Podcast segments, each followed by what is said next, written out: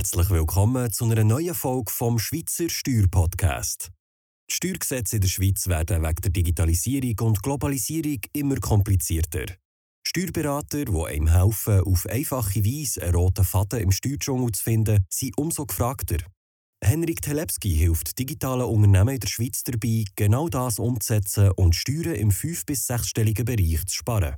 Dabei hat er sich besonders auf Online-Unternehmen wie zum Beispiel Coaches, Berater, Agenturen, digitale Arztpraxen und E-Commerce-Unternehmen spezialisiert und zeigt ihnen, wie sie mit einfachen Schritten Steuerfehler vermeiden können, die sehr teuer könnten sein. Heute sprechen wir über das Thema Freelancer in der Schweiz. Und zwar klingt es extrem verlockend, wenn du eine Schweizer Firma hast, einfach einen Freelancer einzustellen, der dir bei deinen Arbeiten hilft. Ja, vor allem sparst du dir die Sozialversicherungsbeiträge, du musst nicht die ganzen Anmeldungen machen, ähm, du sparst dir auch den Arbeitsvertrag, den du erstellst mit deinen Mitarbeitern. Ähm, du kannst die Person flexibel einsetzen, äh, du musst auch kein fixes Pensum äh, definieren und vor allem du kannst auch die Person jederzeit in Anführungsstrichen künden bzw. das Auftragsverhältnis auflösen. Also es klingt jetzt auf den ersten Blick praktisch traumhaft. Was aber viele Schweizer Unternehmer und Unternehmerinnen nicht wissen, ist, dass das eine absolute Katastrophe bei dir im Unternehmen äh, mit sich bringen könnte. Ich sage nicht, dass es muss, aber es gibt einige Fälle, wo das sogar so schlimm werden kann, dass du finanziell ruiniert wirst und das Unternehmen im Konkurs anmelden musst. Wir werden jetzt in diesem Video darüber sprechen, warum der Schweizer Staat nicht möchte, dass du Freelancer einstellst. Wir werden uns auch die Risiken anschauen und wir werden auch uns anschauen, wie du diese Risiken vermeiden kannst. Also legen wir mal los. Also wieso möchte der Staat nicht, dass du Freelancer einstellst? Das Problem liegt hier eher an den Unternehmern und Unternehmerinnen, weil sehr viele davon einfach den Mitarbeitern sagen, hey, lass uns nicht alles anmelden und so, das ist zu kompliziert, stell mir einfach eine Rechnung. Und das klingt natürlich super einfach für dich als Unternehmerin oder Unternehmer, aber der Sozialversicherungsschutz für die Mitarbeiterin oder den Mitarbeiter ist nicht vorhanden, ja. Und äh, das kann auch passieren, dass die Person eventuell auch vergisst, das Ganze sauber in der Steuererklärung zu deklarieren und vielleicht vergisst sie auch, sich gegen Unfall zu versichern. Und das kann extreme Nachzahlungen mit sich bringen. Und aus diesem Grunde schauen wir uns jetzt die einzelnen Punkte an. Zuerst mal sprechen wir ganz kurz über die Definition einer Scheinselbstständigkeit, weil das ist nämlich entscheidend, um zu verstehen, wieso der Staat hier Probleme damit hat. Und zwar, damit wir eine Scheinselbstständigkeit definieren können, müssen wir ganz kurz mal das Gegenteil definieren. Und zwar, was ist eine normale Selbstständigkeit? Ja? Bei einer normalen Selbstständigkeit ist es das so, dass du eine Vielzahl von Auftraggebern hast. Das ist das Hauptmerkmal. Ja? Das heißt, wenn du fünf oder zehn oder zwanzig oder 300 Kunden hast, dann äh, ist das ein großer Hinweis darauf, dass du wirklich echt selbstständig bist. Hingegen, wenn du angestellt bist, dann hast du ja praktisch nur einen Auftraggeber, okay? Was auch wichtig ist, ist, dass du zum Beispiel keinen Weisungen unterworfen bist. Ja? Also sprich, du kannst selber entscheiden, wie du deine Zeit organisierst und einteilst zum Beispiel. Ja? Du hast keinen Chef, der dir sagt, okay, hier Montag, Dienstag, Freitag, dies und das und so weiter. Und äh, genau, du kannst selber selbstständig alles äh, einteilen. Ähm, ein wichtiger Punkt ist auch von der Selbstständigkeit, dass du auch Investments tätigst, ja, dass du Dinge kaufst, ähm, dass du auch vielleicht Maschinen kaufst oder ähm, selber andere Dienstleister beauftragst und so weiter, dass du einen Treuhänder hast, dass du einen professionellen Jahresabschluss hast und solche Sachen. Also da gibt es sehr, sehr viele Hinweise darauf, äh, ob jemand selbstständig ist oder nicht. Und das sind alles die Kriterien, die auch die Ämter ähm, hier ganz genau prüfen, in dem Moment, wo sich jemand anmeldet. Was auch ein wichtiger Hinweis ist, zum Beispiel, ob jemand eine Website hat oder ob jemand im Handelsregister eingetragen ist. Und jetzt kommen wir eben zur Scheinselbstständigkeit. Also die Scheinselbstständigkeit ist das Gegenteil von, von einer Selbstständigkeit. Und vor allem, wie gesagt, hier ist das Hauptkriterium, wie ist die Anzahl von Auftraggebern, die du hast. Und vor allem ist hier sehr wichtig, dass wenn jemand zu mehr als 70 Prozent für dich arbeitet, dann ist das ein großer Hinweis darauf, dass es keine wirklich Selbstständigkeit ist, weil du der Hauptauftraggeber bist in dem Sinne. Also 70 Prozent, das steht nicht irgendwo im Gesetz oder so, das ist jetzt nicht so eine magische Grenze. Das ist etwas, was hier als Erfahrungswert ähm, so ein bisschen mit einspielt. Das heißt, ich empfehle dir auf jeden Fall, da ganz genau zu prüfen, wenn du eben mit Freelancern zusammenarbeitest, dass du nicht einen Freelancer dann wirklich plötzlich doch in ein Vollzeitpensum einstellst. Und gleichzeitig heißt das eben auch, wenn zum Beispiel der Freelancer oder die Freelancerin keine eigene Website hat, kein Handelsregistereintrag, wenn die Person nicht irgendwelche Investments für das Unternehmen gemacht hat und so weiter und so weiter, keine eigenen Geschäftsräumlichkeiten zum Beispiel, dann können das alles Hinweise darauf sein, dass jemand scheinselbstständig ist. Jetzt aber die sehr interessante Frage, wie findet der Staat das überhaupt heraus, dass du scheinselbstständige Mitarbeiter einstellst, also sprich Freelancer, die eigentlich keine Freelancer sind, sondern scheinselbstständig.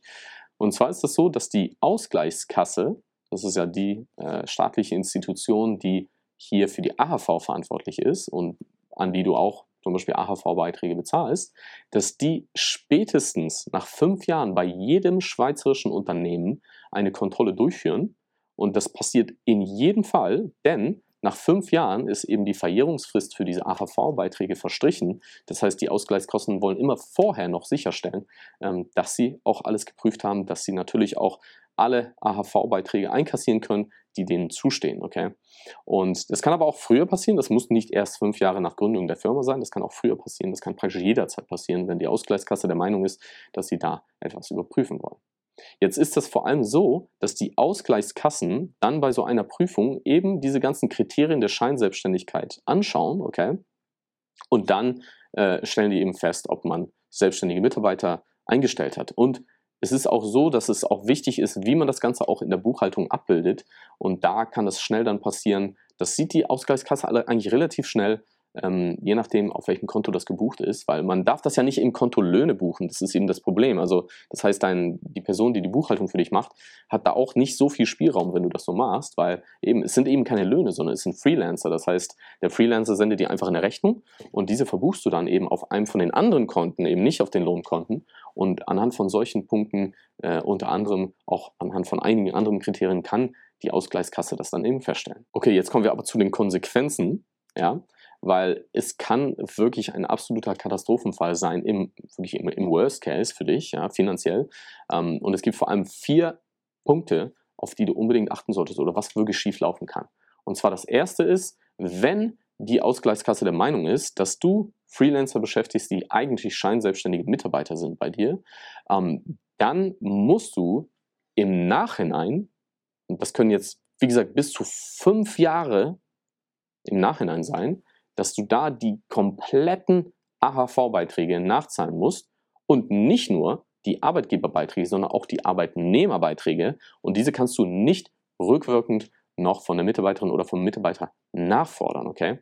Darauf kommt zusätzlich auch noch, dass ein Verzugszins geschuldet ist für jedes Jahr ähm, und dadurch bläht sich auch nochmal der Gesamtbetrag wesentlich auf. Und diese musst du dann einfach auf einen Schlag zahlen, wenn eben so eine Kontrolle durchgeführt wird. Das zweite ist Pensionskassennachzahlungen. Kann auch passieren, dass man da rückwirkend für die Mitarbeiterin oder den Mitarbeiter die Pensionskasse nachzahlen muss. Auch hier sowohl die Arbeitgeberbeiträge als auch die Arbeitnehmerbeiträge, gegebenenfalls auch hier mit einem Verzugszins. Das dritte ist, wenn die Person diese Einkünfte nicht in ihrer privaten Steuererklärung als Einkommen aus selbstständiger Erwerbstätigkeit deklariert hat, dann bist du auch als Arbeitgeberin oder als Arbeitgeber verpflichtet, diese nachzuzahlen. Und du kannst dir vorstellen, wie katastrophal das sein kann für dein Unternehmen, wenn du hier auch noch die Steuern, die privaten Steuern von dieser Freelancerin oder dem Freelancer nachzahlen musst. Und jetzt kommt es aber, der absolute Worst Case wäre, dass wenn die Person für dich arbeitet und während der Arbeit einen Unfall erleidet, Natürlich, wenn das eine Person ist, die im Marketing für dich arbeitet oder eine virtuelle Assistentin oder so, dann ist die Wahrscheinlichkeit nicht so groß, dass der Person etwas passiert am Arbeitsplatz. Aber wenn der Fall passiert, dass hier ein Unfallfall eintritt, dann kann das sein, dass das wirklich dich in den Konkurs treibt oder deine Firma und sogar dich in den Privatkonkurs Stell dir vor, eine Person ist irgendwie querschnittsgelähmt oder sonst was. Die Schadenforderung auf diesen Betrag ist immens. Also da kannst du eigentlich praktisch direkt einpacken. Hier ist auch wichtig zu sagen, dass die Versicherer auch hier mit reinspielen, weil wenn die Versicherung eben auch das Ganze prüft, und das werden die machen, wenn so ein schwerer Fall eintritt, und wenn die eben feststellen, dass hier nicht ein sauberes Auftrags äh, Arbeitsverhältnis äh, besteht, dann kann das eben auch sein, dass die einfach hier die Versicherungsleistung verweigern. Das heißt, selbst wenn die Person versichert ist, kann es trotzdem sein, dass hier die Versicherung dann nochmal Nein sagt und dann hast du auch wieder das Problem. Jetzt kommen wir zum letzten Punkt. Natürlich die wichtigste Frage, wie kannst du das Ganze vermeiden? Also wenn du mit Freelancern zusammenarbeitest, dann solltest du zuerst mal sicher gehen, dass die Person nicht mehr als 70 Prozent für dich arbeitet, weil sonst eben von einer Scheinselbstständigkeit auszugehen ist. Vor allem solltest du auch aufpassen, wenn du jemanden zum Beispiel im Pensum von 10 oder 20 Prozent beauftragt hast, eine Freelancerin zum Beispiel, und ähm, nehmen wir an, über die Zeit erhöht sich das Pensum immer von der Person, ja, dann kann es sein, dass die Ausgleichskasse vorher überhaupt gar keine Probleme damit hat, aber plötzlich, ja, plötzlich, weil die Person dann mehr für dich arbeitet, obwohl sie eben auch viele andere Auftraggeber hat, aber das sind dann vielleicht eher kleinere, ähm, dass dann plötzlich ab einem gewissen Pensum auch die Ausgleichskasse hier das unqualifiziert. Ja. Ähm, was du auch unbedingt checken solltest, hat die Person eine Website, ist die Person im Handelsregister eingetragen, ähm, du könntest die Person auch fragen, hey, hast du dich sauber angemeldet bei der Ausgleichskasse? Ähm, hast du das auch deklariert in deiner Steuererklärung? Ist natürlich sehr unangenehm, deswegen, ähm, wenn du natürlich wirklich hier auf Nummer sicher gehen willst und wenn du auch, sage ich jetzt mal, dir das nicht zu kompliziert machen möchtest, ähm, hier äh, Leute zu beauftragen, die dir helfen, dann ist es natürlich immer am sinnvollsten, die Person einfach einzustellen. Ja. Es muss natürlich auch nicht im großen Pensum sein, das kann auch ein kleines Pensum sein ähm, und dann kannst du ja immer noch das Pensum erhöhen. Also ich will nicht sagen, dass das die einzige Lösung ist, hier alle Leute fest einzustellen, auch wenn ich der Meinung bin, dass das hier eine sehr, sehr gute Lösung ist, um das ganze Problem zu lösen. Ähm, natürlich in gewissen Fällen kann es auch Sinn ergeben, wenn du Freelancer engagiert, vor allem wenn du sicherstellen kannst, dass die Leute auch wirklich richtig selbstständig sind. Ich hoffe, das Video hat dir jetzt geholfen, dass du besser verstehst, was sind Freelancer, wie kannst du mit denen zusammenarbeiten, was sind die Risiken und wie kannst du diese Risiken auch vermeiden. Merci, dass du heute wieder dabei bist.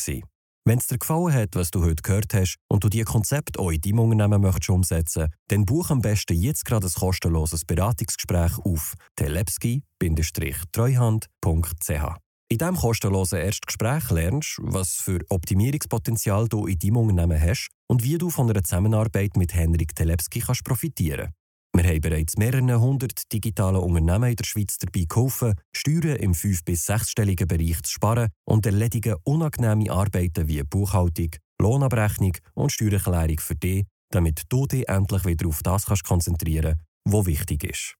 Sichere dir jetzt einen Termin auf telepski-treuhand.ch.